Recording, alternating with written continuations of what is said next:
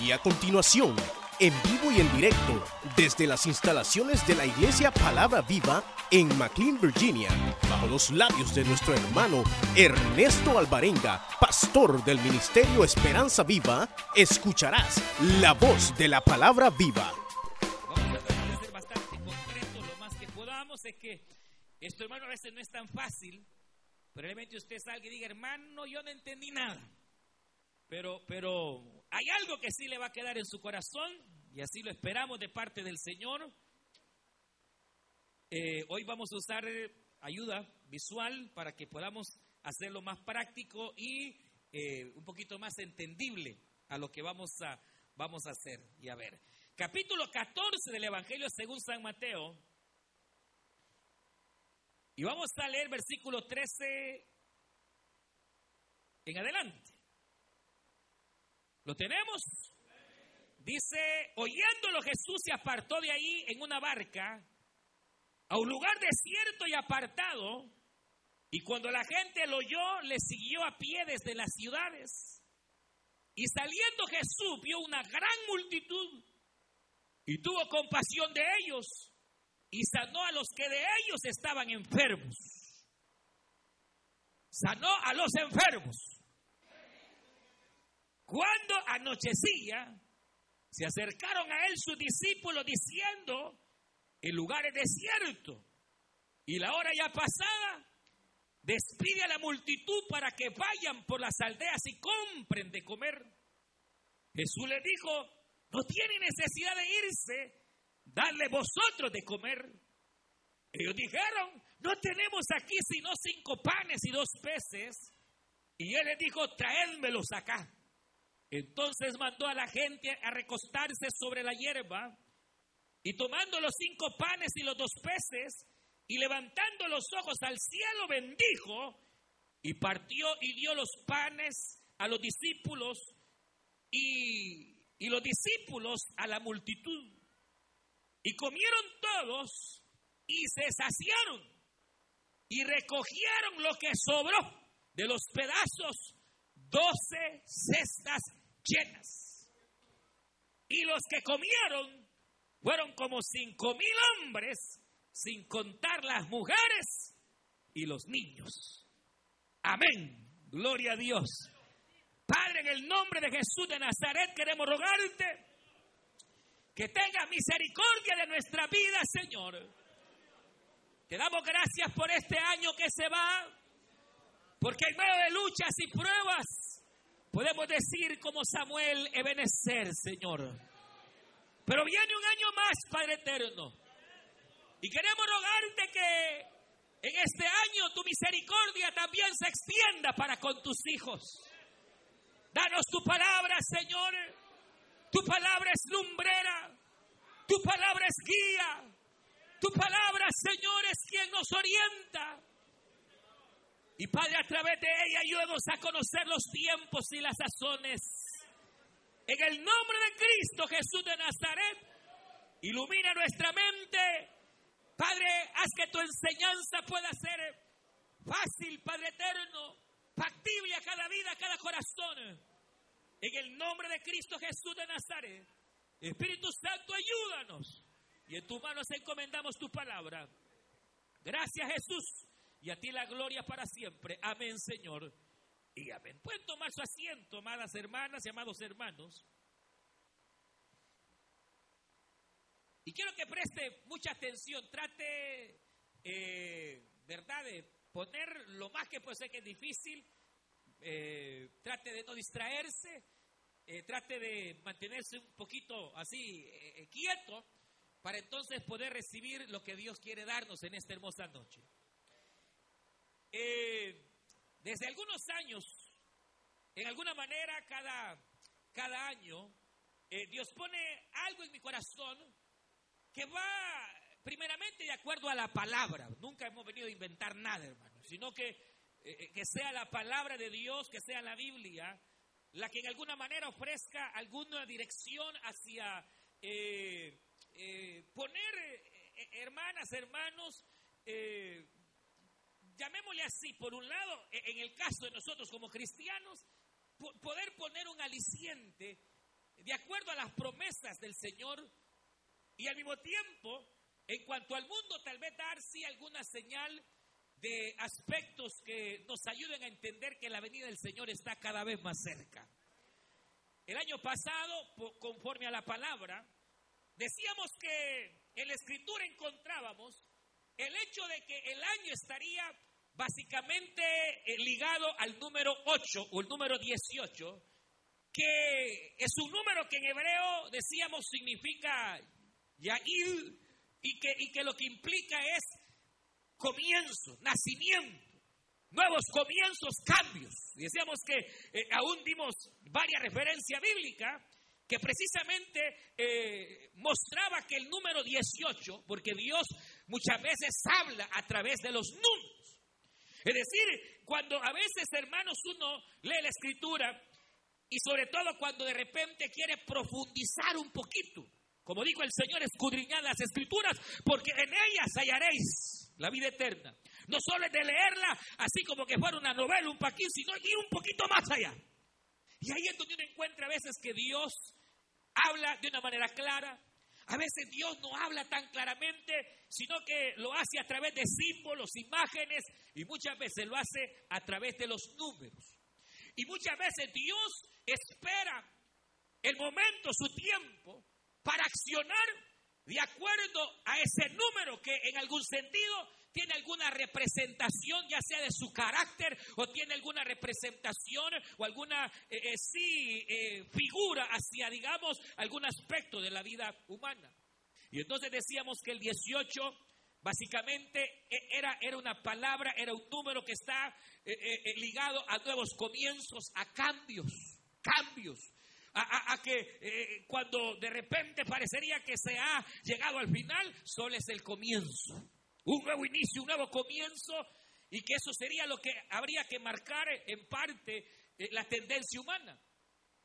Y mire, eh, se dieron muchas cosas en el 2018, pero yo quiero destacar solo unas cuantas. Quizá la más importante fue esta, en la cual muchos periódicos, ah, no está, yo pensé que estaba conectado, pero bueno, ya está. Eh, usted lee ahí y dice un año, año 2018, el año, un año de nuevos comienzos para la paz. ¿Qué ocurrió?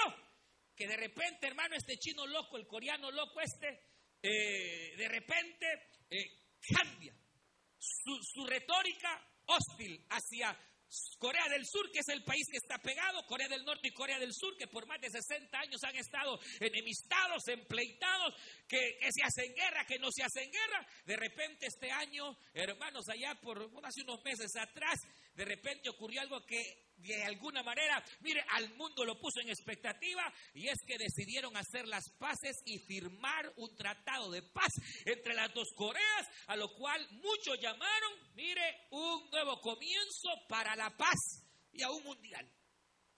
Increíble, pero, pero, pero eh, uno, uno viendo, eh, eh, ahí hasta agarrados de la mano van, mire. Después de que se han estado peleando y que han estado ahí, hermano, se ve y la gente percibió como un nuevo comienzo, no solo en las Coreas, sino un nuevo comienzo hacia la paz mundial. Y eso es importante porque recuerde estas palabras, Cristo dijo, cuando digan paz y seguridad, entonces será la venida del Hijo del Hombre. Cuando las naciones hablen de paz y paz y paz, entonces será la venida de Cristo. Entonces hay que ponerle ojo a esto. Eh, fue tremendo, otros periódicos dijeron una nueva historia y un nuevo comienzo.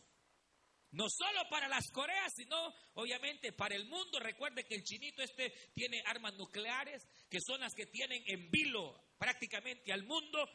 Eh, Rusia tiene armas nucleares. Estados Unidos tiene otras naciones, pero en el caso de este, que es medio loquito, es el que más temor ha puesto. Y se supone que hoy él ha desistido de seguir trabajando en armas nucleares, se supone que ha puesto un paro en sus retóricas nucleares y sobre todo ha puesto un nuevo comienzo en sus relaciones para, hermano, eh, la nación de Corea del Sur.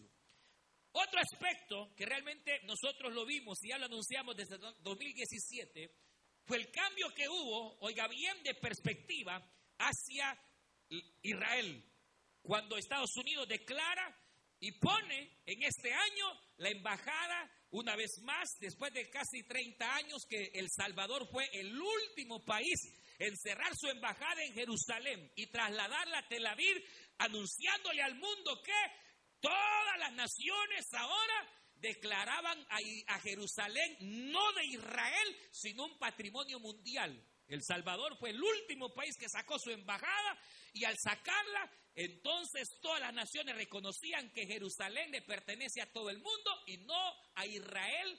Pero como Dios lo que ha dicho en su palabra es que Jerusalén le pertenece no al mundo, sino a Israel, eh, Dios ha utilizado el presidente de esta nación, usted lo sabe, y cuando él anunció el traslado de la embajada de Estados Unidos de Tel Aviv a Jerusalén, Dijeron que eso tardaría más o menos unos dos años. ¿Qué dos años? En meses se trasladó, ya se inauguró, ya lo hizo Guatemala y hay Honduras. Pero este es un cambio, hermano, tremendo, profético, porque Israel está cumpliendo su ciclo de 70 años de haberse establecido como nación y eso es muy profético. Quiere decir que la higuera ya reverdeció, la higuera ya prosperó, la higuera ya echó sus olivos, ya echó sus higos y Cristo dijo de la higuera, aprended que cuando la higuera una vez más florezca y tenga sus frutos y vuelva a florecer, entonces entended que la venida del Hijo del Hombre está cerca. Bendito Jesús. Fue, ha sido un cambio, obviamente, tremendo. Otro cambio que sorprendió al mundo fue precisamente el cambio que se dio en México. Hermano, el cambio que se dio de México, en donde Obrador hoy es presidente, es un cambio histórico. Porque no es solo un cambio ideológico, sino un cambio de partido, de política y de toda ideología política que durante más de 40 años o no sé cuántos años ha estado en México, al grado que este señor Obrador, en su toma de posición, dijo esto.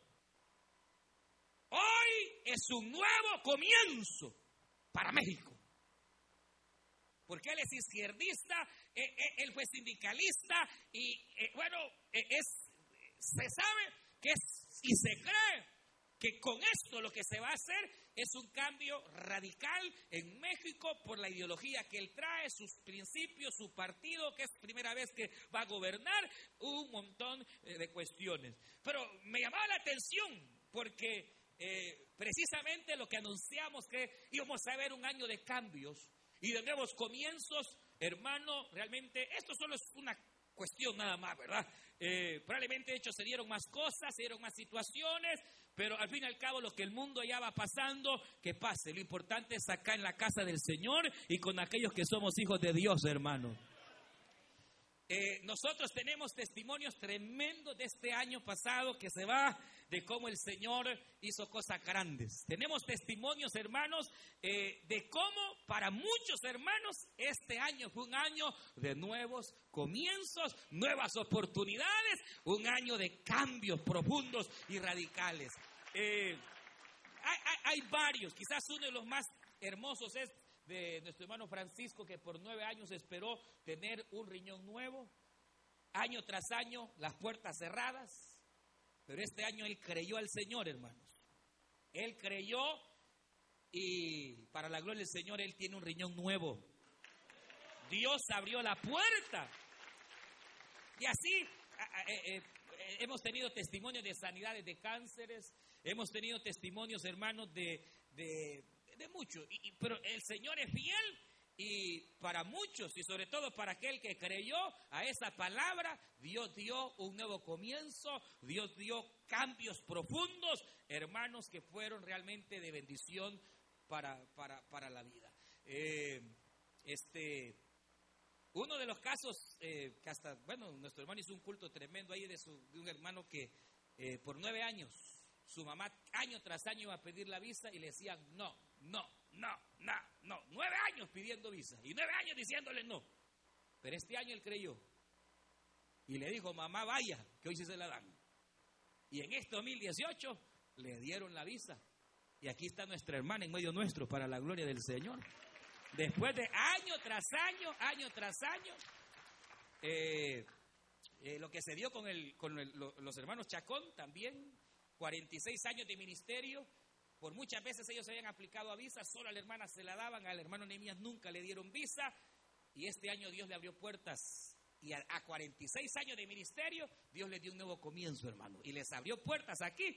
Y ha sido una bendición grande, hermano. Estos hermanos iban Hermano, ellos iban pero encantados con las iglesias. Estuvieron allá en North Carolina, estuvieron en, en, todas casi las filiales. Y la hermana sentada le dice al hermano Freddy Garay, hermano, me he dado cuenta que hay algo muy especial en las iglesias, palabra viva, le dijo. Todas son bien vivas, aleluya. Diga gloria a Dios, hermano. Y fue una bendición grande. Después de 46 años, se puede imaginar, Dios les da la oportunidad de venir a ministrar y obviamente creo que ya vienen para Los Ángeles, otra vez el Señor les abrió las puertas, hubo un nuevo comienzo. Sea que sin importar la edad, hermano, Dios es fiel y verdad, vaya así, verdad, mucho de lo que el Señor hizo. Sin embargo, hermanos, hoy básicamente cerramos este, este año, entonces obviamente estamos empezando el 2019 y el 2000 o el, el 19, el 9, básicamente tiene algo bien especial que es lo que yo quiero transmitirle así de una manera bastante concreta. Cuando se habla precisamente eh, de numerología bíblica, hablamos de aquellos números que en alguna manera, eh, como dije al principio, tienen muchas veces, no siempre, pero a veces sí tienen algo que decirnos. Usted sabe que, por ejemplo, el número 7 es un número constantemente que implica a Dios en su totalidad, en su perfección, y lo hemos, lo hemos hablado. Eh, por ejemplo, el número 1 básicamente representa la totalidad y es el número con que Dios Padre se identifica. Yo no usted sabe, pero el número de Cristo, hay un número con el cual Cristo se identifica. Y es el número que lo identifica a Cristo. ¿Usted, sabe cuál, qué número es? El 3. La deidad de Cristo, hermano, Cristo está eh, bíblicamente ligado desde que nació al 3. Cuando nace, le llevaron tres regalos. Oro, incienso, mirra. Tiene tres oficios, porque nuestro Cristo tiene tres oficios. Él es rey de reyes, aleluya. Él es sacerdote y también es juez.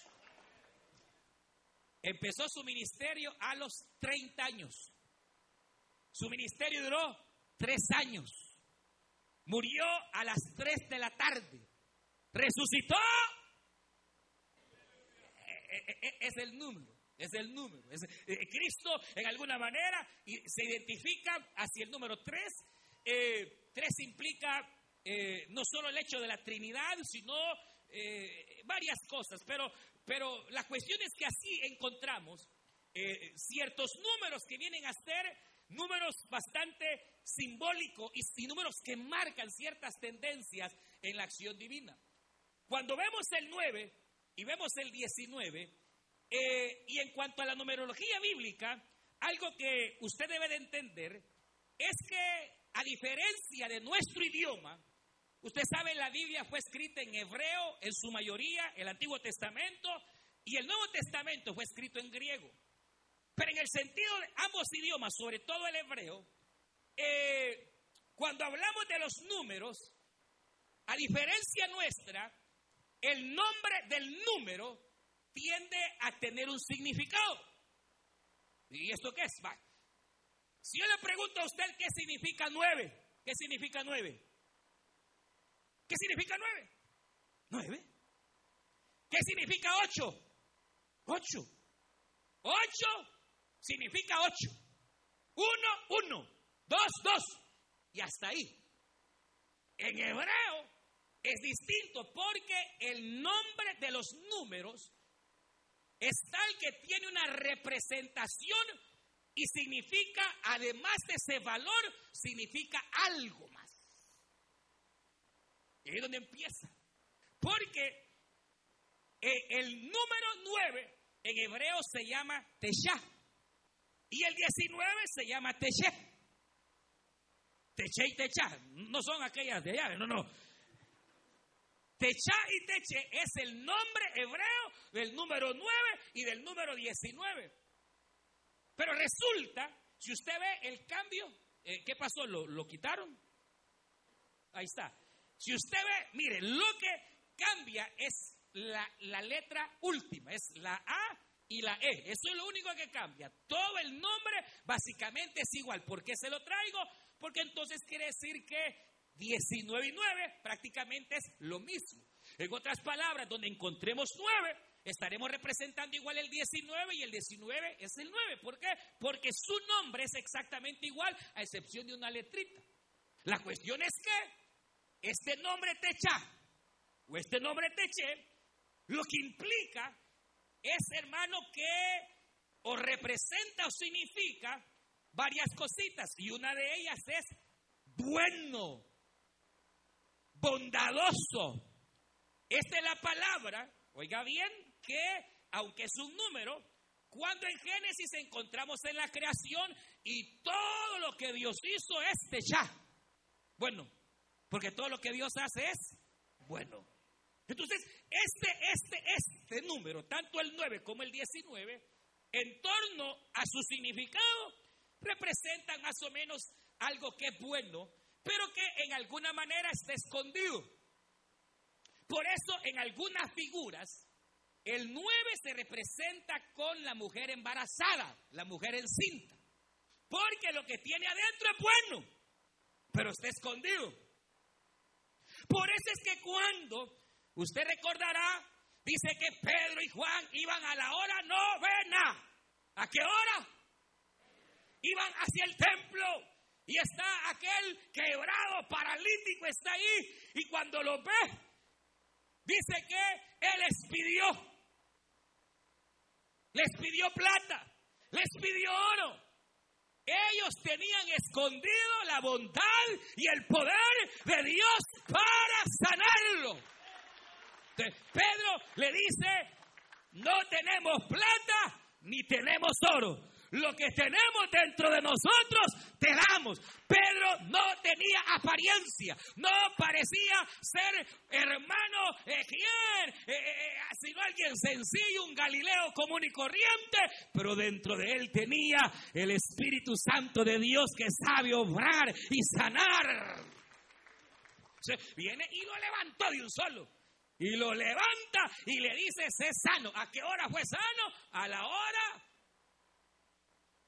Porque, oiga bien, representa la bondad oculta, pero al mismo tiempo el número Tesha o Teshe representa aquella bondad oculta que se va a completar o lo que es completo.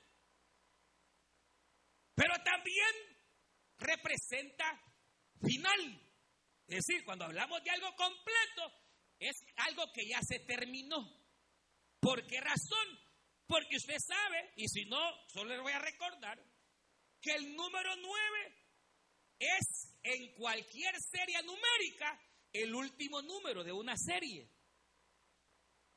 Vaya, usted empiece a contar 1, 2, 3, 4, 5, 6. ¿Dónde termina? No termina en el 10. El 10 comienza un nuevo ciclo en el cual el número ya no está solito. Hasta el 9, del 1 al 9, el número está solito, no tiene quien lo acompañe. A partir del 10 ya tiene un gordote ahí que lo acompaña. El 0. Empecemos el otro ciclo. 11, 12, 13, todos van igual acompañados de un 1, un flaco. Y llega el 19 y cuando llega el 19 se acabó la serie. ¿Cuál empieza? ¿Cuál? Y después 21, 22, 29. ¿Cuál sigue? Y después 31, 32, 39. ¿Cuál sigue? Y así podemos pasar todo el 2019 y no acabamos, hermano. ¿Por qué? Porque el 9 significa fin. Significa completo. Significa, hermano, que la bondad de Dios, oiga, se termina. Y por eso el 9 y el 19 representan juicio.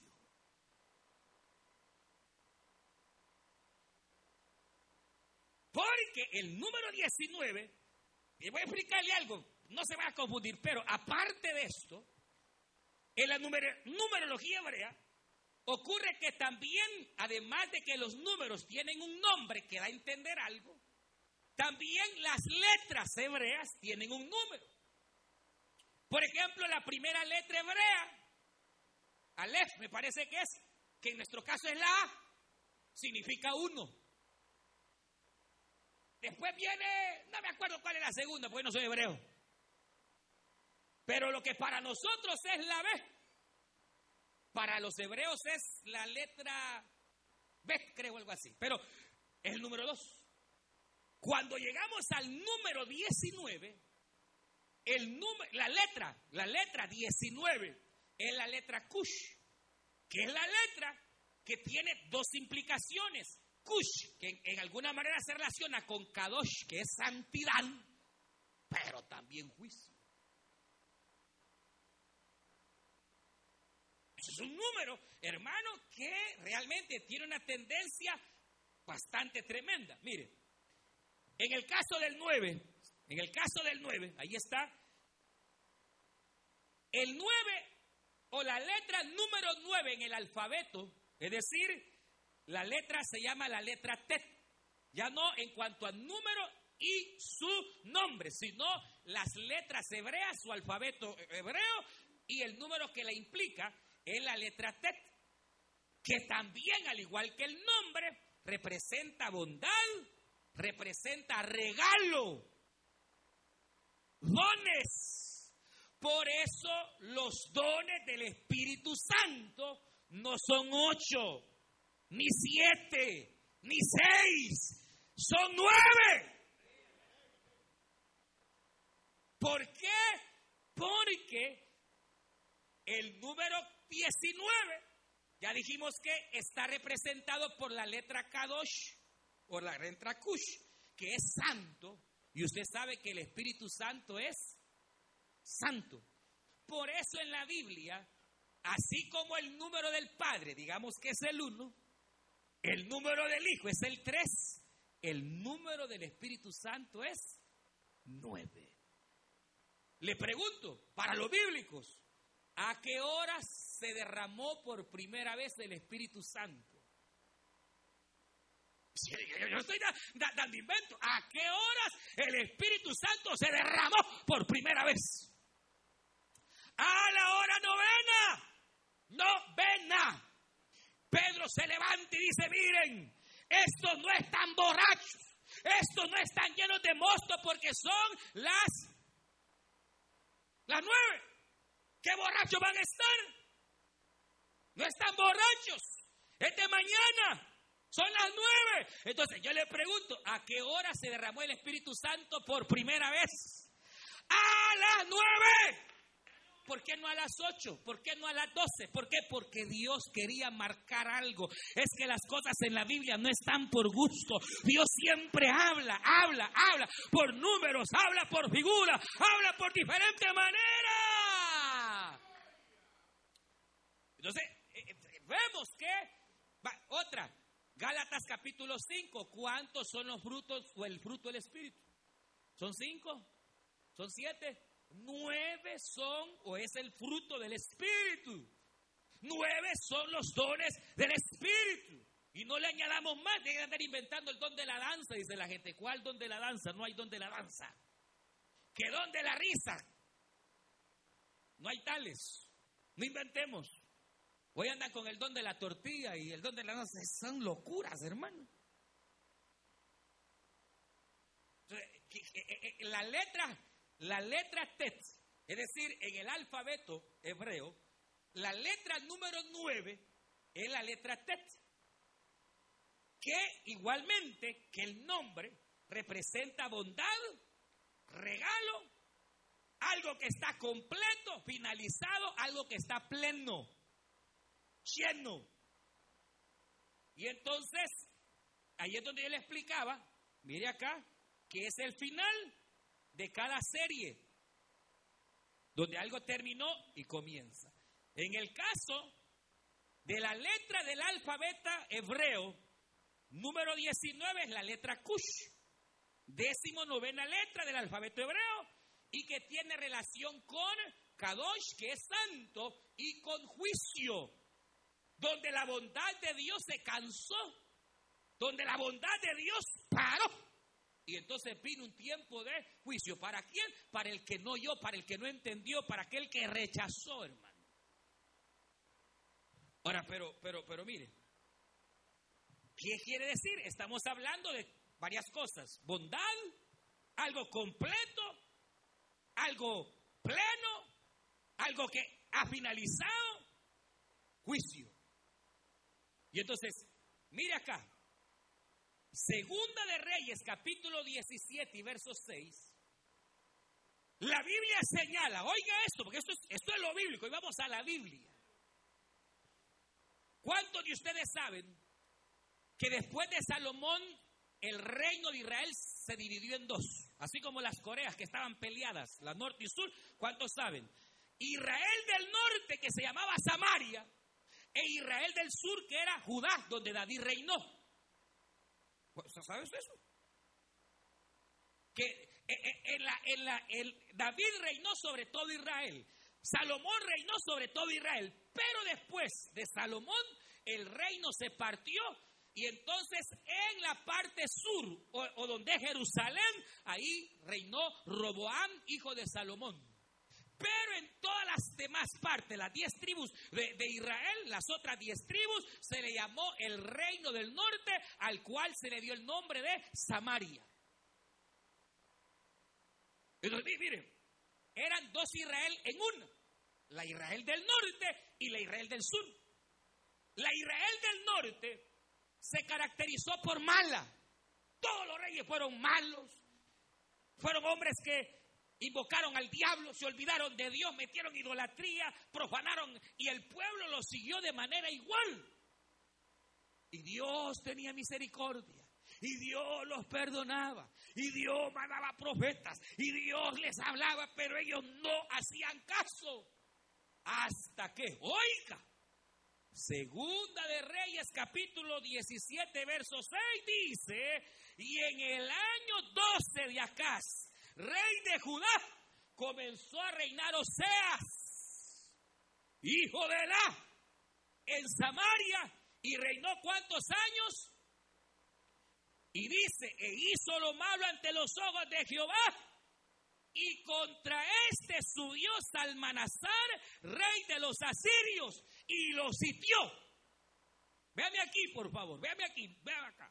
¿Qué sucedió? Que Oseas fue el décimo noveno rey sobre Israel, sin contar a David y a Salomón. Desde Jeroboam hasta Oseas, Oseas fue el décimo noveno. ¿Y qué es lo que ocurrió? Que vino el rey de Samaria, arrasó con el reino del norte y se lo acabó. Juicio. Israel del norte fue destruida fueron llevados cautivos a Siria. Y después de 200 años, porque Dios tuvo misericordia de David y porque los reyes del sur fueron mejores y algunos temieron al Señor, Dios tuvo misericordia. Lamentablemente al final, después de 200 años de esto, los reyes también se corrompieron.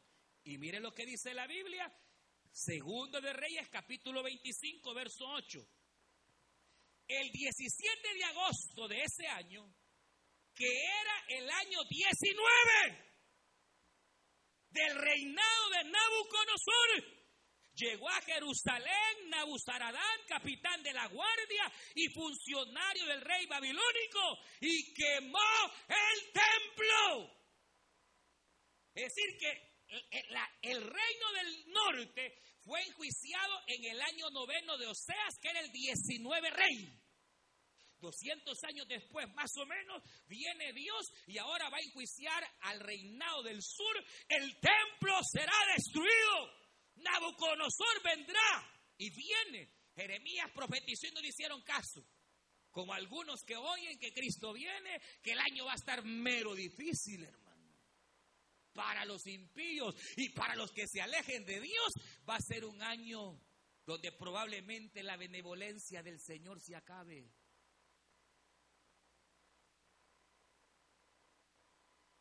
Pero para los hijos de Dios, no. Para los hijos de Dios nos alumbrará el sol de justicia. Mire, dos versículos de la Biblia y yo le demostré que el 19 es tiempo de juicio. ¿Por qué? Porque el reino del sur, hermano, fue arrasado precisamente en el año 19 de Nabucodonosor y destruyó, hermanos, el templo. Al grado que, hermano, eh, hasta el día de hoy, los judíos en el mes de Tishar, que es el mes 9, lo que es para nosotros septiembre, lloran y recuerdan el gran juicio de Dios sobre Israel en el reinado del sur y en el reinado del norte. Fíjese, hasta el día de hoy, en el mes 9, es el mes de Tishar, que es un mes de duelo para Israel, porque se recuerdan que hubo juicio sobre ellos, porque ellos no quisieron oír la voz de Dios. ¿Quiere otra? El Señor Jesucristo murió en la cruz del Calvario a la novena hora. ¿Y qué significa su muerte? Salvación. ¿Y qué más? Juicio. Salvación para el que cree y juicio para el incrédulo. Pero Cristo, Cristo bien pudo haber muerto a las 4 de la tarde, a las 2 de la tarde. No, Él murió a la hora novena. A la hora novena el Señor muere en señal de juicio y de salvación. Mire, cuando yo vi esto, cuando empezó la segunda, la primera guerra mundial empezó en el año 1917, pero en la segunda, en la primera guerra mundial realmente el pueblo de Israel no se vio afectado, sino como todas las naciones. Pero la segunda guerra mundial, el mayor juicio de Dios para Israel en nuestra época, empezó el primero de septiembre de 1939. Y el holocausto judío empezó el primero de diciembre de 1939, cuando el Führer Hitler, hermano, dio la orden de que a todo judío se le pegara en el pecho una estrella amarilla. Ahí empezó el holocausto judío. ¿Qué fue? Juicio. ¿Por qué? Porque no quisieron. No entendieron. Por más que Dios trató con ellos, ellos no quisieron. Entonces, ¿qué implica, hermano? Mire, esto es tremendo porque implica que el año 2019 es un año en el cual probablemente en cuanto al mundo veamos cierto juicio de Dios, porque la venida del Señor está cerca. Y probablemente veamos, oiga bien, el que se acaba, el que se termina, la benevolencia de Jehová para aquel sordo, para aquel que no oye, para aquel que no se humilla. Pero sabe que para aquel que cree, para aquel que busca, para aquel que hermano, hermana, siga fiel al Señor, no le será para juicio, sino muy al contrario. ¿Por qué? Porque el 9, oiga bien, implica bondad, implica benevolencia, implica, hermano, plenitud en el Espíritu Santo para todo aquel creyente y aquel que está aferrado a la palabra y que confía en el Señor. Por eso el 9, hermano, para el cristiano es un 9, es un número de grandes virtudes. ¿Usted sabe cuántas, cuántas son las bienaventuranzas? 9. ¿Usted sabe cuántos son los misterios de Dios en los cuales completa su obra? Nueve. ¿Cuántos son los dones del Espíritu? Nueve. ¿Sabe qué cosas pasaron en el número nueve? Pasaron dos cosas tremendas. Una de ellas, estando Pedro a la hora novena orando, Dios le, le dio una visión en la cual, hermano, al ver Pedro veía, veía que animales descendían, hermanos, y que Dios le dice a Pedro, mate y come. Y Pedro dice, no, no, no, pero son animales inmundos, come de comer estos animales inmundos. Y Señor le dijo a Pedro, come y mata, porque nada de lo que yo he hecho es inmundo. Y aquí dos varones vienen a buscarte, porque vas a ir a predicarle a los gentiles. Y no digas que no, sino que irás y cumplirás mi palabra. Y ahí fue cuando se abrió la plenitud para los gentiles, para que nosotros también recibiésemos la palabra del Señor a través de Cornelio. Mire qué tremendo. Y a Cornelio a las nueve se le aparece un ángel. Y el ángel le dice, Cornelio, busca un tal Pedro. Porque aquí, año de bendición te tengo. Aleluya. Diga, gloria a Dios. Y Cornelio va, busca a Pedro, hermano, y lo que ocurre es que cuando Pedro viene a casa de Cornelio, el Espíritu Santo cayó, descendió, y Cornelio fue salvo él y toda su casa. Mire qué tremendo. Porque el nuevo implica entonces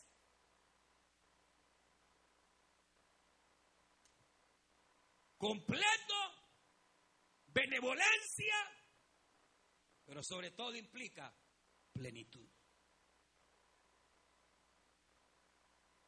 El día viernes viene el hermano Minor y me dice, hermano, fíjese que me pasó algo raro, me dice. Tuve una visión. Y me dice, fíjese que yo me levanté y empecé a ver que todo el cuarto estaba lleno de doces. 12, 12, 12, 12, 12, 12, 12 por todos lados. Y estaba pensando 12, 12, 12, 12. Y entonces me dice, eh, eh, usted sabe que 12 apóstoles, porque el 12 en la Biblia implica gobierno de Dios, soberanía de Dios. Y dije, este varón quizás se va a hacer G12.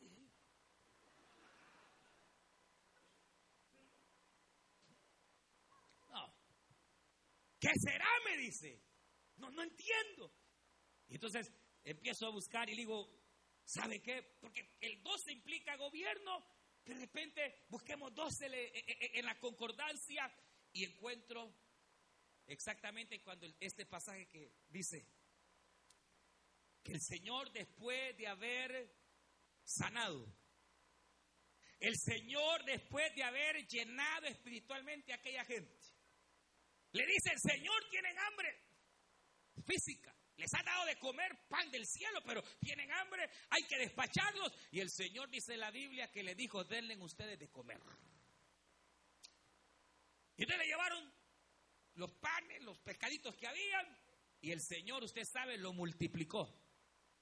Y entonces dice la Biblia que Dios le dio de comer a todos aquellos, al grado que, dice la Escritura, hasta sobraron doce. Oiga, doce.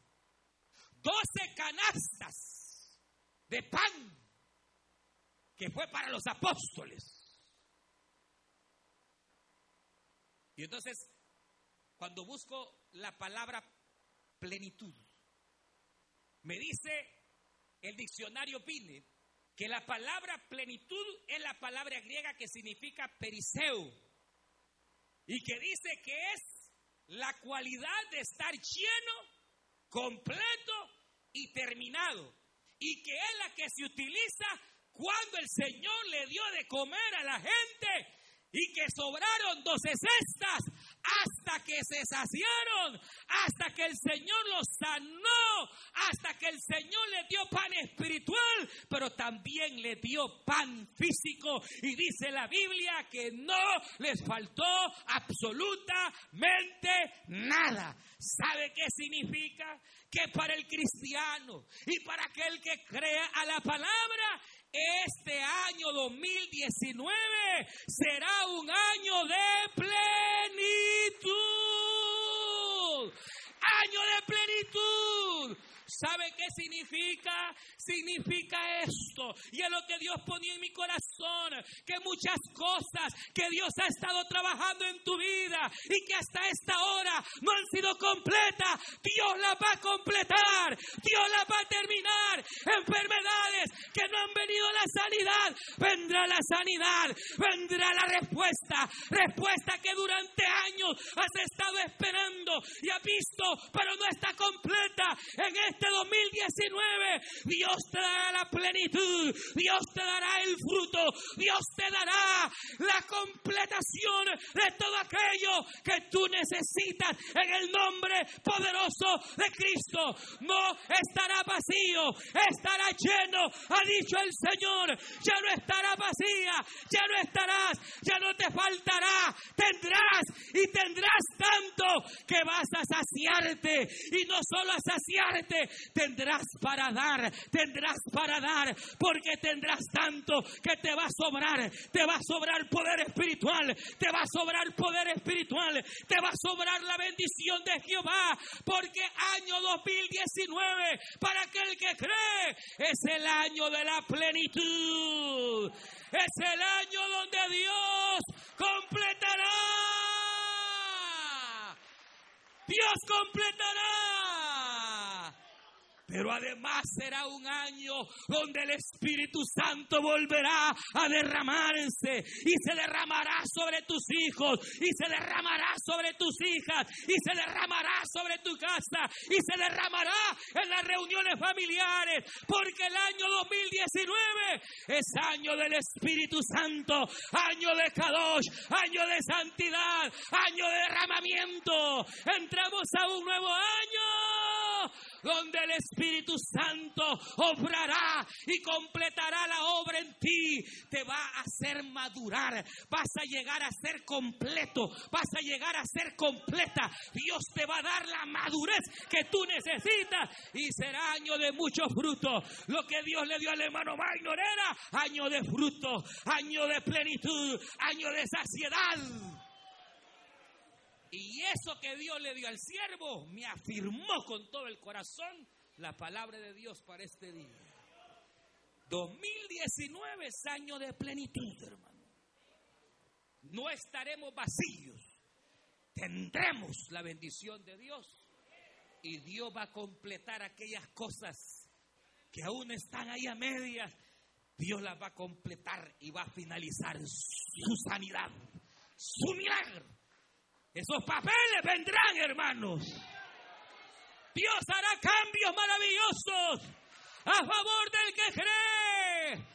Y aunque la tierra se estremezca como ebrio, los hijos de Dios saltaremos como becerros en la manada. Vamos a ponernos en pie, iglesia, y vamos a clamar al Señor. Vamos a orar a Dios. Vamos a poner nuestra vida, nuestra familia en las manos de Dios, hermanos. Vamos a entrar en este clamor. Si pueden unirse con su familia, háganlo, hermano. Busque a sus niñas, busque a sus niños. Vamos a orar. Voy a dejar el micrófono a este hermano anciano. Vamos a clamar, hermano. Vamos a orar. En unos minutos entre el año 2019, año de bendición y de plenitud. Año donde Dios va a completar su obra en nosotros. Y tú vas a glorificar el nombre del Señor. Oh, tú verás la gloria de Dios. Oh, por lo que tú has llorado y has pedido, Dios te lo va a completar. Él te dará un año de plenitud, de saciedad Oh, aleluya. Busque a su familia, busque a su esposo, busque a sus hijos. Aleluya. Usted escuchó el mensaje restaurador de Jesucristo desde las instalaciones de la iglesia Palabra Viva en McLean, Virginia. Si este mensaje ha sido de bendición para su vida y necesita oración, contáctenos al teléfono 571 633 0469 571 633 0469. Que Dios le bendiga.